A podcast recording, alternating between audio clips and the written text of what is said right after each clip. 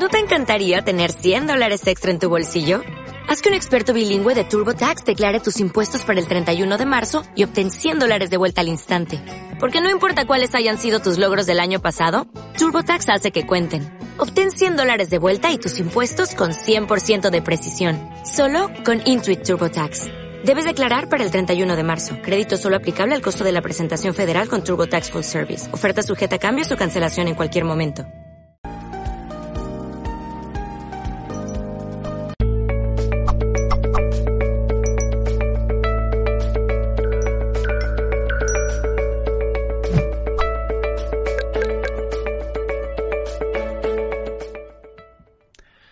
Saludos en nombre de todo el equipo de Mindalia.com. Nuestros invitados de hoy son Mario Sabán, que va a ser entrevistado por nuestro compañero Alfredo Alcázar, en el espacio El Mal desde la Cábala. Mario Sabán es investigador y profesor de Cábala, es doctor en filosofía, en antropología, en psicología, también doctor en historia y teología y en matemática aplicada. Se ha especializado en la aplicación práctica de la Cábala eh, la cábala aplicada a la psicología, al desarrollo personal y espiritual del ser humano. Sus seis doctorados reflejan una vida volcada al estudio y la investigación. También, asimismo, ha publicado hasta el momento 14 libros. Vamos ahora sí a recibir a Alfredo Alcázar y Mario Sabán en la entrevista El mal desde la cábala. Alfredo, ¿qué tal? ¿Cómo estás? Muy bien, gracias John y bienvenido Mario. Gracias por estar aquí en Mindalia Plus, más allá de Mindalia Televisión. Bueno, bueno, gracias, gracias Alfredo, gracias a todo el equipo de Mindalia. Para mí es un placer. A todos estos libros que tienes se le suma muy pronto un nuevo libro que está a punto de salir, ¿verdad? Sí, así es, así es. En poco tiempo y gracias al confinamiento he podido terminar un libro que tenía entre manos sobre algunos aspectos de Isaac Luria, eh, de cómo se creó el universo. Es decir, la explicación de la Cábala antes del Big Bang. ¿Qué pasó antes del Big Bang? Wow, eso no lo saben ni los científicos. Bueno, en realidad no saben, no saben qué pasó en el Big Bang, ¿no? por ese motivo, el, libro va a ser prologado por David Chow, eh, profesor de física cuántica de la Universidad Autónoma de Barcelona, y estamos haciendo un diálogo con él que esperemos, bueno, esto va a ser más largo, pero tenemos muchas ganas de que la cábala con la física. Así que ya empezamos con una introducción, un prólogo de él al futuro libro, con lo cual la verdad que el prólogo amerita, eh, amerita más el prólogo que el libro, te diré. Me gusta el prólogo de David Chow. Todo un reto, además, eh, el, bueno, pues hacer todo un libro dedicado a antes del Big Bang, eh, como, como era, bueno, ya lo, eh, todos, todos los que te seguimos estaremos muy atentos y además eh, hablaremos contigo cuando ese libro haya nacido a la luz pública. Pero mi pregunta es, antes del Big Bang o quizá después del Big Bang existía el mal, que es lo que nos ocupa hoy aquí en nuestro directo, Mario. Mira, eh, es interesante lo que tú planteas porque en realidad el mal tiene origen cosmogónico para la cábala, es decir, el mal existe antes de que exista el, el ser humano. El ser humano ya nace en un mundo que está perdido, que está roto. Con lo cual es interesante entender de que cuando eh, de alguna forma los cabalistas hablan del Simsum Aleph, que es la primera autocontracción del universo, hablan de que hubo una rotura en partes que se llaman clipot, cáscaras o fragmentos.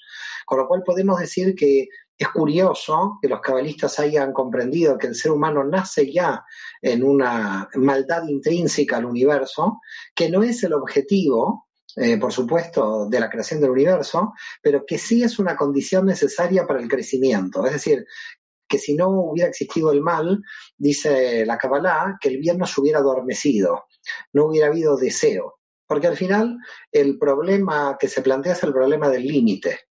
Es decir, el problema del límite es cuando tú te golpeas y no te quieres golpear, tú creías que tenías todo bajo control y por lo tanto no hay control cosmogónico. El tema del límite plantea de que podemos ver el límite como dos, eh, con dos percepciones. Una percepción es la carencia, lo que me falta, y otra percepción es el deseo. Gracias a lo que me falta puedo crecer.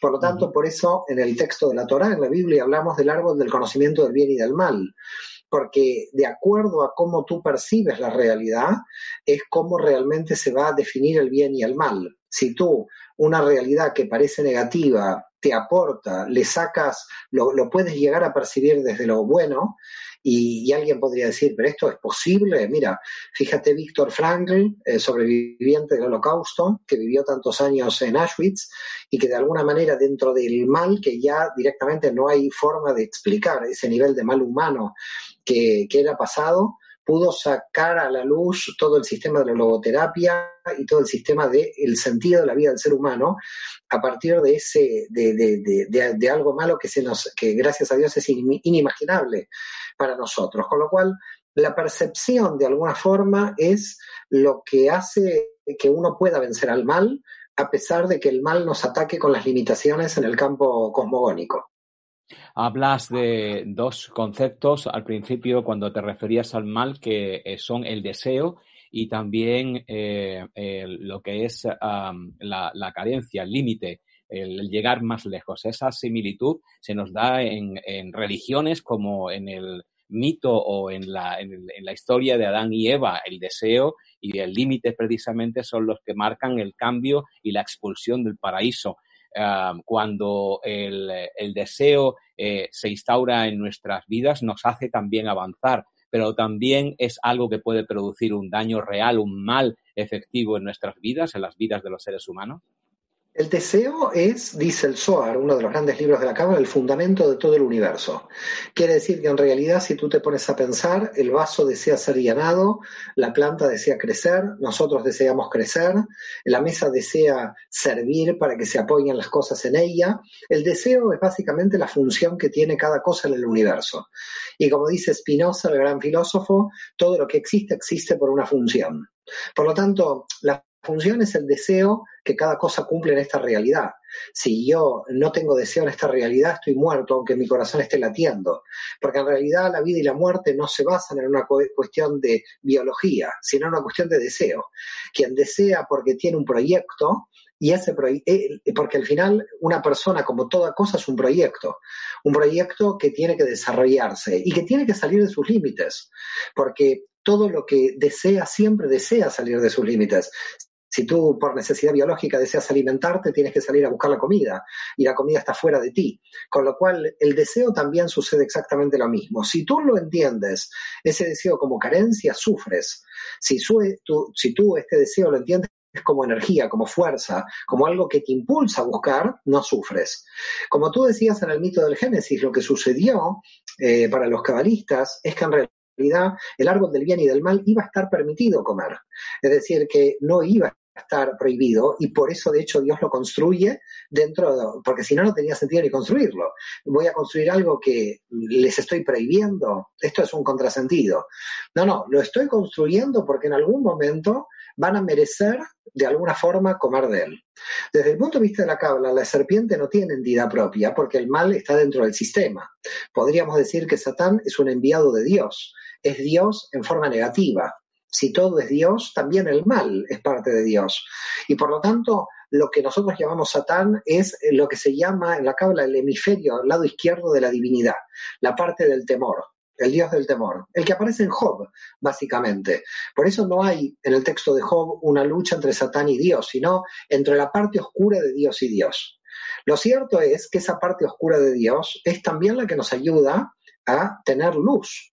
Por ese motivo, fíjate que en el mito del Génesis dicen los cabalistas, cuando la serpiente habla, que en realidad es masculino, es el serpiente en hebreo, ¿eh? no es la, es el serpiente, el nahash.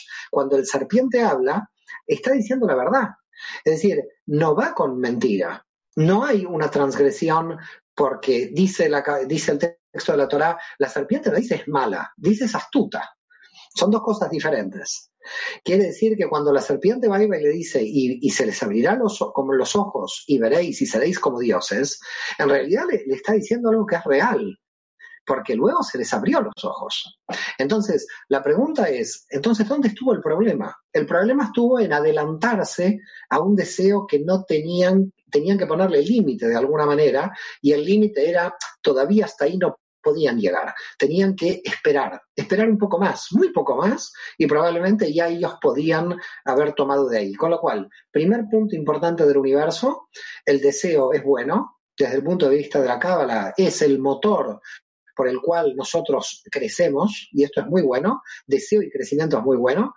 El problema es que si no nos autoimponemos límites, el crecimiento se vuelve tan brutal que nos puede terminar de alguna forma detrayendo oscuridad. Es decir, si tú te pones demasiada luz del sol, terminarás ciego. Es decir, no, no tiene sentido. Entonces, el deseo de la luz, indudablemente lo tenemos. Vamos hacia la luz.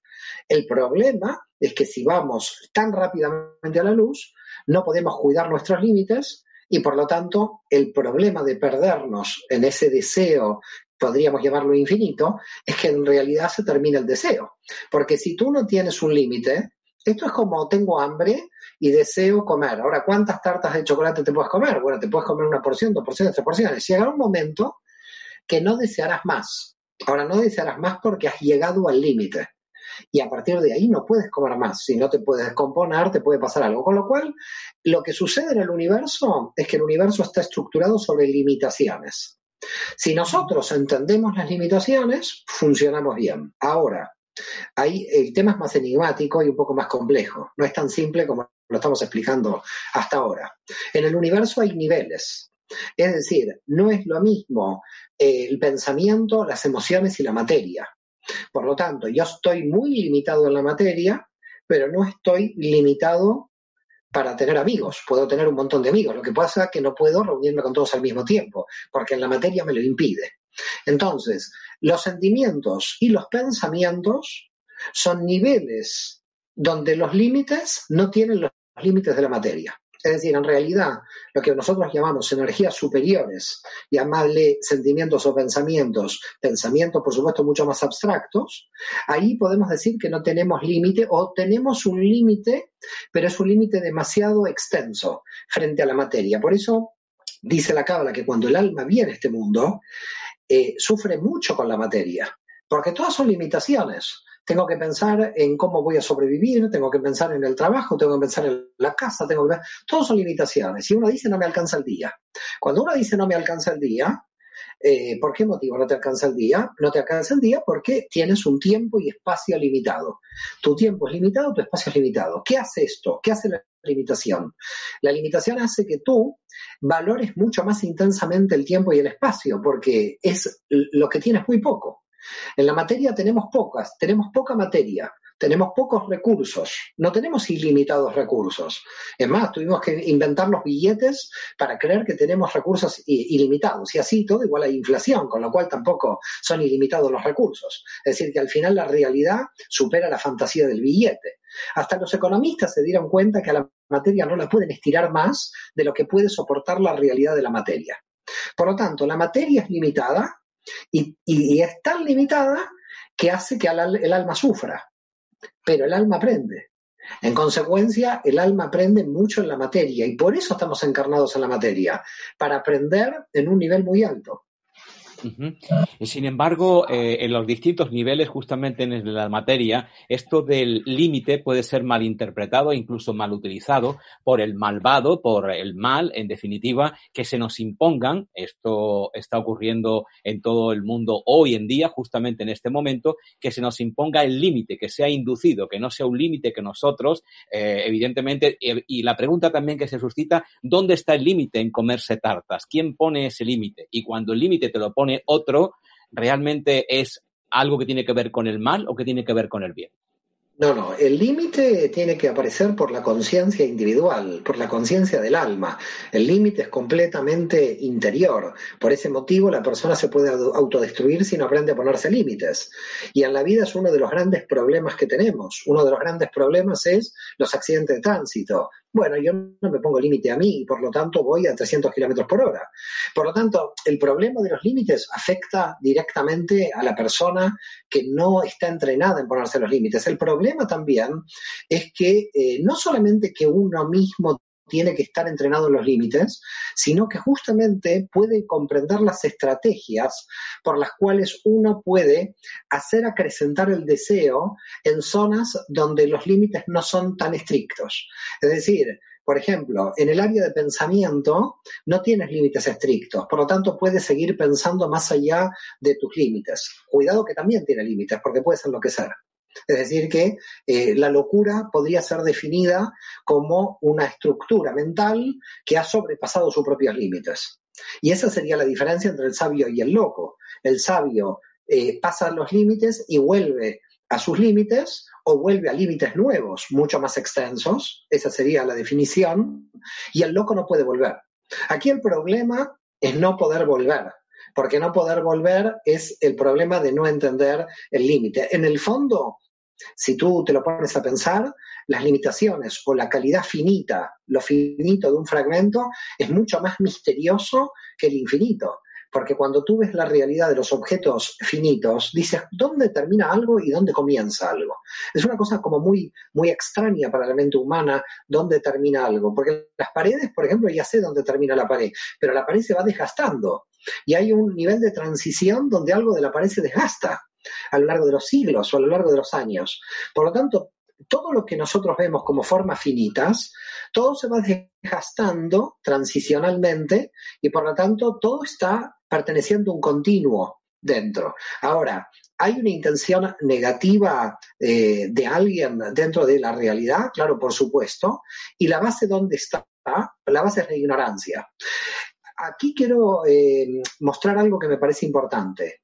Aunque exista una inteligencia del mal, y cuidado con lo que voy a decir ahora porque vamos a hilar un poco fino, aunque la maldad tenga inteligencia, porque la tiene, en el fondo esa inteligencia es ignorante, porque no tiene conocimiento. Es decir, lo que, lo que el mal no puede captar es su propio suicidio, porque es tan malo que termina muriendo a sí mismo. El mal no se puede sostener, dice la cábala, en el tiempo porque termina siendo tan malo que se engulle a sí mismo. Es decir, no puede eh, sobrevivirse a sí mismo de tan malo que es. Claro, mientras tanto en el trayecto se va llevando a gente buena, esto es verdad.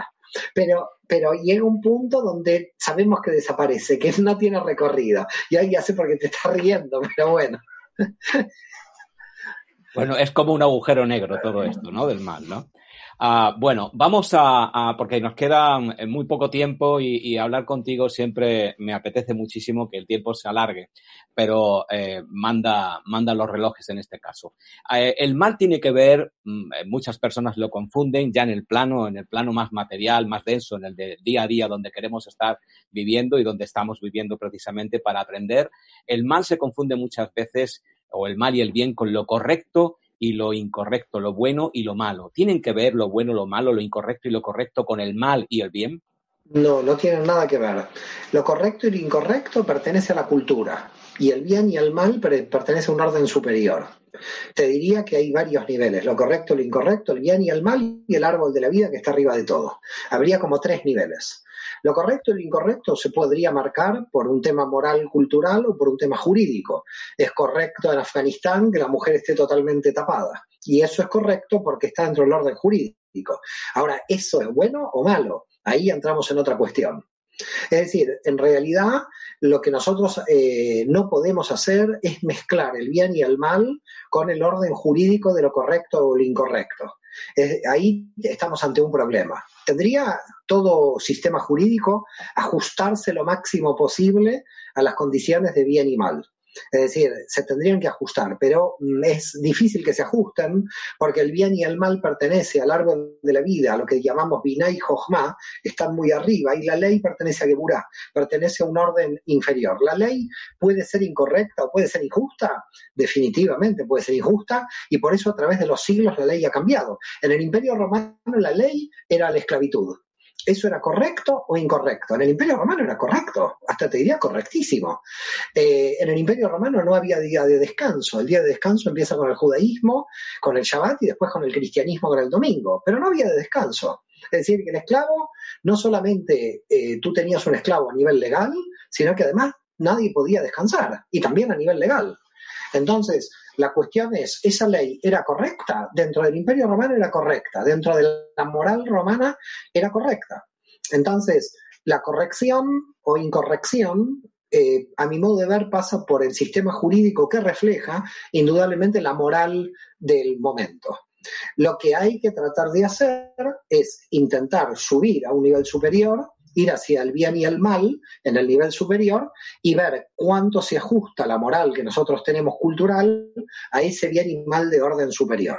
Y esto realmente es un problema eh, a, nivel, a, nivel, eh, a nivel universal, a nivel internacional. Cómo ajustar podríamos decir, a patrones medianamente objetivos, el bien y el mal en lo correcto e incorrecto de todos los países. Entonces, hay países que informan o no informan del virus. Y bueno, puede ser que hay países que no informen de la pandemia y ellos lo consideren correcto. Ahora, ¿eso es bueno o malo? Indudablemente, para el mundo es malo porque nadie puede tener control eh, si no hay información.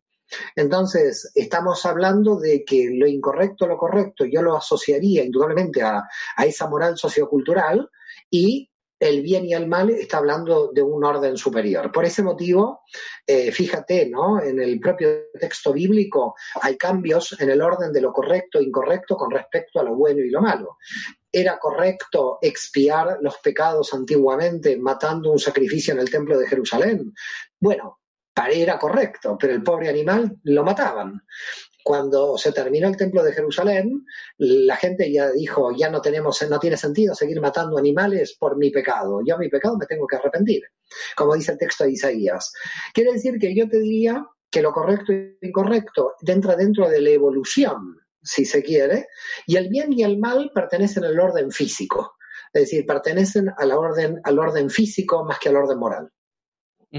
¿Existe el mal que está influenciando en el mundo, en la Tierra, en los habitantes, en los seres vivos?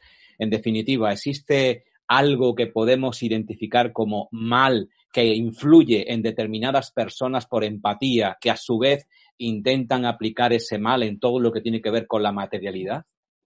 Por supuesto, por supuesto, eh, muchas veces cuando el mal está operativo hay mucha gente que se beneficia de esa operatividad del mal.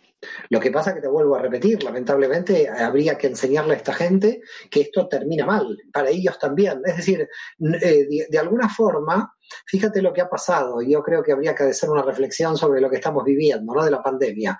Lo que ha pasado es eh, sabíamos que había mal que atacaba en diversos sitios. La guerra de Siria era un mal, todos la veíamos por televisión durante años. ¿eh? Ahora ya nos hemos olvidado porque estamos con la pandemia. Pero era un mal en Siria, no nos afectaba. Ok, después veíamos los incendios en Australia.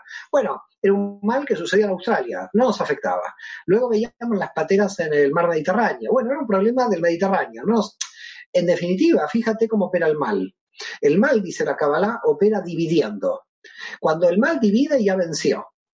Es decir, la base del mal, por eso se dice en la cábala, Satán primero divide antes de atacar. ¿Cómo te divides? Bueno, hay guerra en Siria, a mí no me afecta. ¿Cómo no te afecta? Te tiene que afectar. ¿Qué pasó con esta pandemia? De esta pandemia, desde el cielo, del universo, las grandes energías dijeron, ¿saben qué? No puede esta gente aprender de a poco. Tienen que aprender globalmente. Es decir, no, no, no hay un aprendizaje, hay guerra en Siria, nadie tiene empatía, hay un incendio en Australia, nadie tiene empatía. No, no, ahora vamos a venir con una pandemia general. Con una pandemia general, lo triste son las muertes, pero lo bueno que tiene es que estamos todos en el mismo barco. Aquí hay pandemia en todos lados, ahora nos afecta a todos. ¿Te acuerdas lo que había pasado en África? Habían eh, secuestrado a unas alumnas en Nigeria, si no me equivoco, era en Nigeria. Bueno, las alumnas eran Nigeria. Y cuando pasó esto, que después el mundo se olvidó, no sé si tú recuerdas, yo dije, imagínate si hubieran sido secuestradas 280 alumnas suizas. No sé si el mundo hubiera reaccionado con 280 alumnas de Nigeria. No sé si eran 280. Estoy también inventando el número porque quizás eran muchas más. Lo que aquí está sucediendo, lo que muestra la pandemia, es el grado de inmoralidad social y mundial que existe. Es decir, ¿qué, ¿qué, quiere decir el mal en este caso? El mal nos divide de la empatía que tenemos que tener con el otro.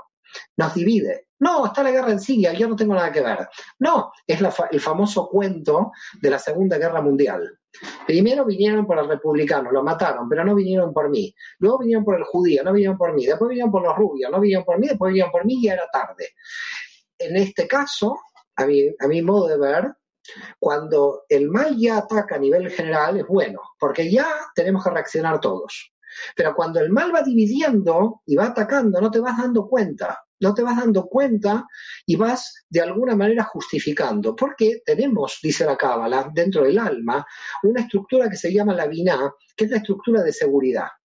Y hay que tomar en cuenta esta estructura de dimensión de seguridad. ¿Por qué motivo? Porque si no me afecta a mí, yo estoy seguro. La seguridad se vuelve peligrosa en un, en un nivel. Porque queriendo tener tanta seguridad, nos podemos autoencarcelar en la propia seguridad.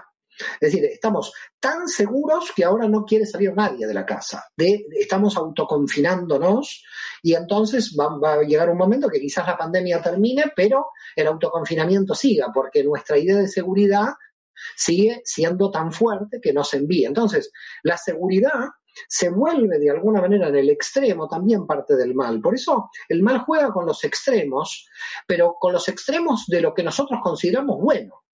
Entonces, el mal es muy sutil, por eso decimos ataca por delante y por detrás. Eh, es bueno que tenga seguridad, claro, nosotros queremos la seguridad de la gente, pero ¿hasta dónde podemos llevar el concepto de seguridad? Se puede llevar hasta un nivel donde llega un momento donde el planeta, no por pandemia, no quiera salir por ningún, por ningún motivo a la calle. Entonces, lo que hay que tener cuidado con el mal es que los extremos se vuelven muy peligrosos y por ese motivo hay que controlar los extremos, porque el deseo puede irme más allá del límite o me puede retener en un límite que, no, que me impida crecer. Entonces estamos en una variable de crecimiento constante, pero de límite constante al mismo tiempo. Hay muchísimas cosas que se me ocurren eh, preguntarte y, debatir contigo en cuanto a todo lo interesante que estás diciendo, ah, pero el tiempo, insisto, apremia. Vamos a ir a una, un pequeño, eh, eh, una pequeña información que va a poner nuestro compañero realizador, John, y a la vuelta ya empezamos con preguntas y también una pregunta que voy a hacerte yo a la vuelta y ya te la avanzo, que es hay mal que por bien no venga. Eso será Me después. preocupa, ¿eh? Me preocupa Alcázar. Sí, eso será después de este minuto en el que vamos a deciros algo importante. Ok. En Italia.com puedes llegar a más y más personas en todo el mundo. Si quieres difundir tus talleres, promocionar tu libro o darte a conocer y llegar a millones de personas, envíanos un email a contacto arroba mindalia.com o llámanos por WhatsApp al más 34 644 721 050 y te ayudaremos a llevar tu mensaje al mundo.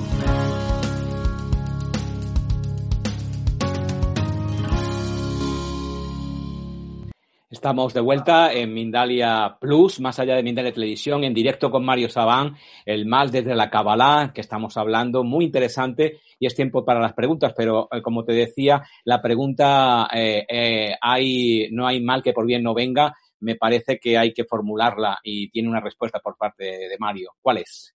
Bueno, tiene una respuesta primera por parte de Luchato que fue un cabalista italiano, así que yo, más que respuesta mía, voy a traer Luchato para contestarte. Siempre el mal en el sistema es bueno, en el sistema, pero cuando ataca a nivel personal, el dolor que tiene el mal, nosotros lo sentimos como malo intrínsecamente. Es decir, tenemos dos niveles para analizar el mal. Visto en el sistema y visto a las consecuencias, siempre el mal opera a favor del bien. Pero mientras está operativo, el que lo sufre, lo sufre 100%. No, no lo puede ver como positivo mientras lo está sufriendo. Es decir, el problema que tiene el mal es que tiene dos partes, el dolor y la enseñanza. Si tú estás demasiado concentrado con la enseñanza, eh, va a minorar el dolor, pero nadie te va a quitar el dolor. Es decir, que tampoco en la cábala somos, eh, estamos fuera de la realidad de que cuando hay un mal hay dolor. Esto queda clarísimo. Hay mal, hay dolor. Pero la pregunta es que si hay mal y no hay enseñanza, el dolor no sirvió para nada. Es decir, en realidad te quedaste en el dolor. Por eso mucha gente termina las terapias en forma de víctima o victimista, porque se queda totalmente metida en el dolor. Y se, y se queda la gente tanto metida en el dolor que puede anular 20 años de vida, 30 años de vida o a veces toda su vida, porque la persona quedó hundida en el dolor. Lo que, lo que nosotros sabemos es, visto el sistema general, el mal opera al servicio del bien. Visto la persona, debería operar al servicio del bien si la persona tiene la suficiente fuerza, el suficiente conocimiento de entender que siempre hay un aprendizaje. Si la persona no logra ver que hay un aprendizaje, entonces estamos ante el triunfo del mal, porque está causando dolor y no crea ningún aprendizaje.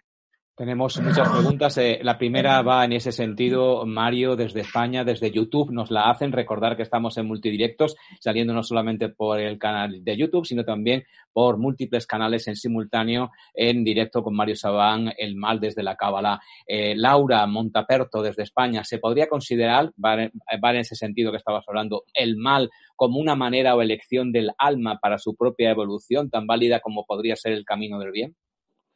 Bueno, en realidad eh, el alma no podría ser considerada, como dice Laura, pero el alma no tiene elección de su propia naturaleza. El alma está predeterminada en su propia naturaleza. Por lo tanto, todo lo que se autocausa el alma ya viene en el ADN del alma. Por lo tanto, no solamente el mal, sino también la enseñanza se la autocausa. Es decir, eh, lo que hace el alma para lograr ser feliz es ser honesta por completo. Y lo bueno que el ser honesto por completo hace que salga la parte oscura inmediatamente. Digamos, más rápido tengas el dolor, más rápido sale la parte oscura. Más rápido sale la parte oscura, sabes cómo posicionar la energía. Por lo tanto, queda claro, estoy de acuerdo con Laura, que habría como una especie de autoenseñanza por parte del alma cuyo objetivo es elevar el nivel de conciencia a partir de la parte oscura. Si no hay honestidad de reconocer la parte oscura, no hay crecimiento de nivel de conciencia.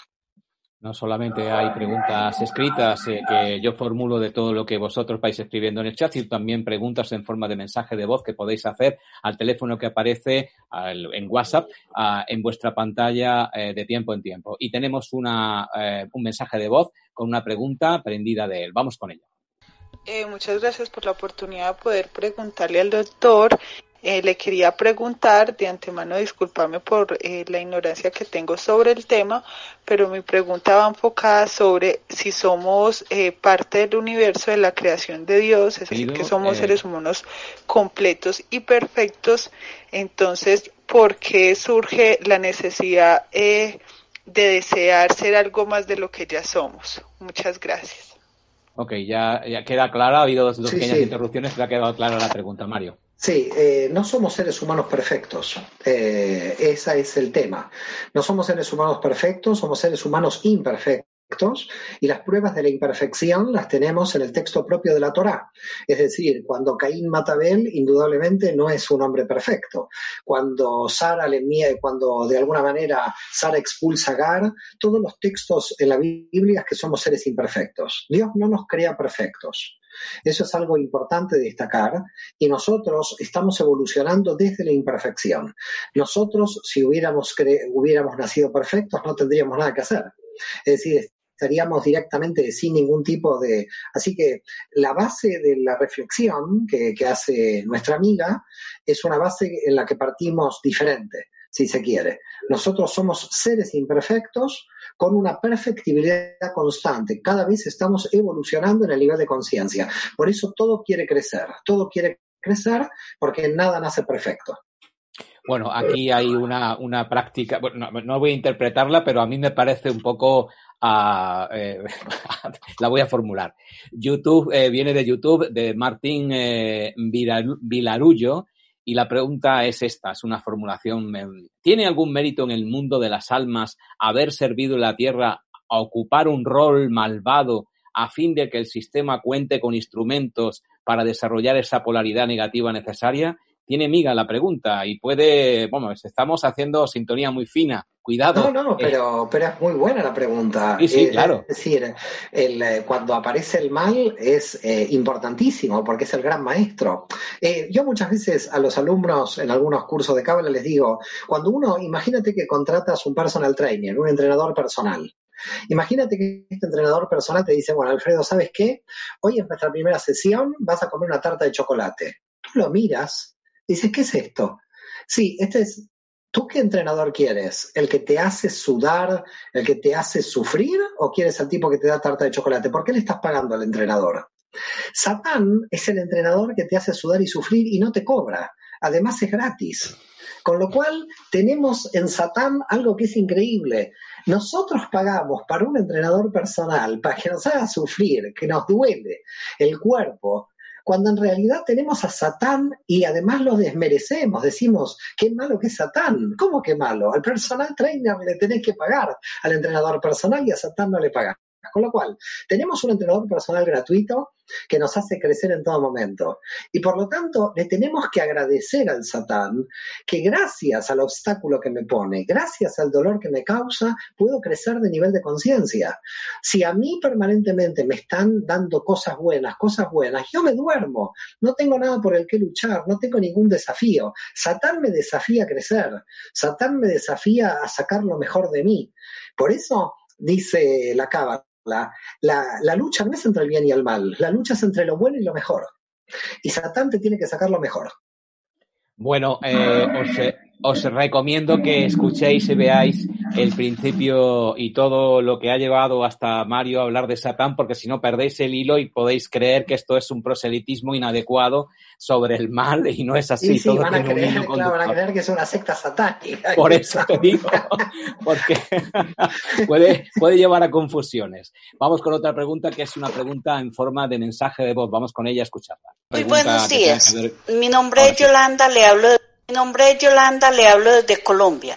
Mi pregunta es, para el doctor Sabán, ¿es posible que no exista ni el bien ni el mal? que todo sea perfecto en el plan de Dios. Gracias. Bueno, pues eh, la gente que se eh, en el plan de, en el plan de Dios, es decir, en el nivel superior del universo, tiene razón esta mujer. En ese nivel no existe ni bien ni mal, porque lo bueno y lo malo están al servicio del plan. Por lo tanto, tiene razón. Pero ahí esta mujer está muy elevada, está operando en el árbol de la vida. Es decir, la mujer entiende, ahí sí podríamos hablar de, que se cumple el plan. Es decir, en ese nivel, pero para llegar a ese nivel nosotros no estamos en ese nivel. Nosotros estamos en un nivel indudablemente más bajo, percibiendo lo bueno y lo malo. Básicamente diría la cábala por ignorancia, es nuestra falta de conocimiento es nuestra falta de conocimiento. Podríamos decir que aunque parezca que el mal en nuestra realidad sea intencional, y eso es lo que quería aclarar en algún momento de nuestra entrevista, en realidad la base es la ignorancia. Aunque la persona sea muy inteligente, siendo malvada, en el fondo el mal opera desde la ignorancia de entender que las fuerzas o las energías que está poniendo esta persona están mal situadas. Si tú sabes que no puedes hacer más de dos horas de gimnasia porque te va a coger un ataque al corazón, tú lo que tienes que hacer es una hora de gimnasia y no dos. ¿Qué pasa? ¿Quieres ponerte musculoso y hacer mucha gimnasia? Terminas en un paro cardíaco. Con lo cual, como puedes ver, lo que ignora el mal es el límite.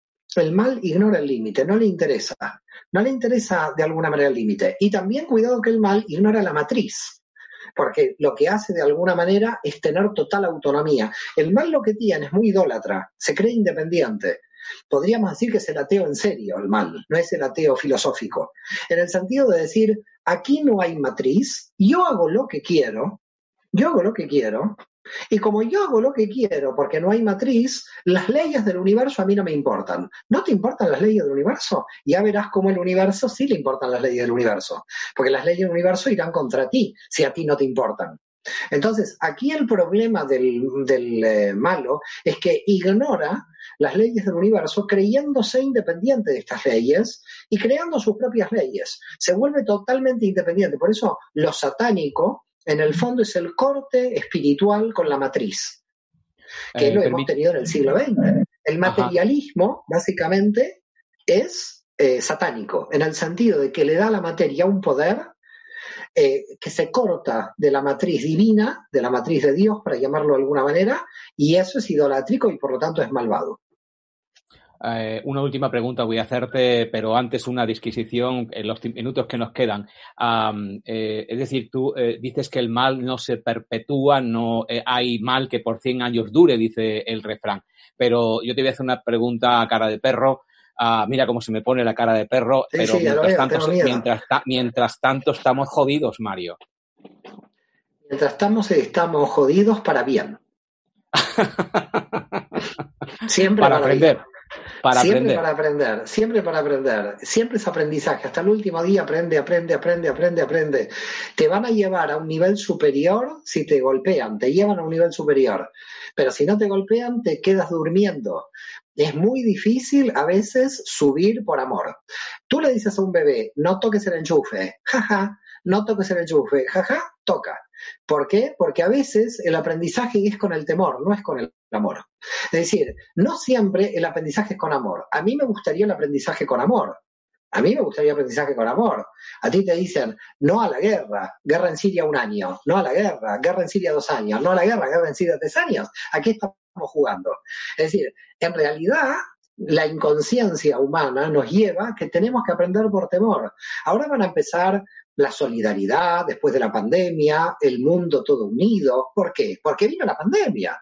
Pero mientras la pandemia no estaba, la solidaridad estaba ahí, nadie se ocupaba. ¿Por qué pueden cambiar los valores ahora? Porque llegó la ley del temor. Lamentablemente está la ley del amor y la ley del temor. Jesús de Nazaret iba por todos lados diciendo que amaba a todo el mundo, pero en un momento la mesa de los cambistas del templo la voló por los aires. ¿Por qué voló por los aires la mesa de los cambistas? Porque llegó la ley del temor. Es decir, hay un punto donde hay un límite. Y si tú por amor no creces, viene el temor. Bueno, yo difiero un poco, tendríamos que hablar de largo y tendido sobre esto. Última pregunta. Bueno, difiero bastante, no difiero un poco, difiero bastante, pero vamos a dejarlo ahí. Última pregunta, dos minutos para ella desde YouTube. Miriam Almada, hay muchas preguntas, pero he dejado esta porque creo que hay que hacerla. Desde Buenos Aires, en Argentina. Creo no, Buenos Aires no, en Argentina, no sé si está en Buenos Aires. ¿Por qué Dios ya has respondido más o menos, pero ¿por qué Dios permite tanto mal, se pregunta mucha gente, que se haga tanto daño a otros? Bueno, en realidad hay muchas respuestas a esto. Hay una que no me gusta porque es la justificación del libre albedrío. Es decir, la justificación del libre albedrío hay elección entre bien y mal y por lo tanto para que exista el libre albedrío tiene que estar la elección del mal. Esa es la, la justificación habitual. Si no, el hombre no sería libre. Es decir, si el hombre estaría diseñado para hacer el bien en todo momento y no estaría la opción del mal, no sería libre. Eso que yo te digo, yo no estoy de acuerdo. ¿Por qué? Porque yo creo que uno puede elegir entre lo bueno y lo mejor. Es decir, que podríamos seguir teniendo libre albedrío en opciones eh, positivas. Yo lo que sí creo, y de esto estoy convencido, no solamente por la teoría, sino por mi propia experiencia personal, que cuando hay dificultades, cuando hay eh, problemas, los seres humanos tenemos ideas que superan ese problema como obstáculos y que por lo tanto nos hacen crecer no querría yo crecer por ahí. Es decir, que quizás también estoy muy de acuerdo contigo y no entraría ni en discusiones contigo de que sea necesario un sufrimiento para crecer. Pero parece ser, pero parece ser que cuando no tenemos sufrimiento, cuando las cosas van bien, empezamos a adormecernos. Es decir, empezamos a dormirnos en los laureles, porque no estamos teniendo de alguna forma algo que nos incentive, parece ser, que estaría dentro de nuestra naturaleza. Por lo tanto, cuando ataca el mal, golpea la dificultad por las limitaciones de la materia, ya no hablo del mal entre seres humanos, hablo de un tsunami, de un terremoto, de males que nos afectan de vida o muerte. Cuando suceden estas cosas, nosotros tendríamos que reflexionar para poder seguir evolucionando y poder seguir de alguna forma, como dice la Cábala, eh, seguir camino hacia la matriz divina, seguir camino hacia la luz, pero en el camino hacia la luz, para poder verla, hay momentos que necesariamente son de oscuridad. Y espero que todos no necesiten para aprender tanta oscuridad y espero que el mundo, la verdad, no necesite para aprender tanta oscuridad y que podamos aprender cuando estamos en la luz. Hoy estoy plagado de refranes y de dichos y uno con el que no me gusta ah, pues eh, andar es el de quien te quiere bien te hará sufrir. Eh, bueno, son, distintos planos de los que estamos hablando. No entro más en debate porque tenemos que despedir. Muchísimas gracias, Mario. Ha sido muy poco tiempo para tanta información y tan sabia información como tú siempre tienes, nos tienes acostumbrados a eh, cada vez que nos acompañas y nosotros es un placer que estés cada vez que tú lo desees. Pero en este momento ya no tenemos más tiempo. Tengo que despedirte. Muchísimas gracias y a todas las personas que también, gracias y a todas las personas que también han participado con muchas de sus preguntas que no han podido ser hechas. A Mario lo tendremos muy pronto, voy a hacer todo lo posible porque no se enfrasque en sus cosas cuando salga del retiro, porque para Mario no ha sido un encierro y para muchos otros como nosotros no ha sido un encierro, ha sido un retiro, la posibilidad de evaluar y examinar a fondo todo nuestro personaje interno y a partir de ahí tomar consecuencias que nos lleven hacia el futuro. Y hacia el futuro vamos aquí en Mindalia Plus, más allá de Mindalia Televisión,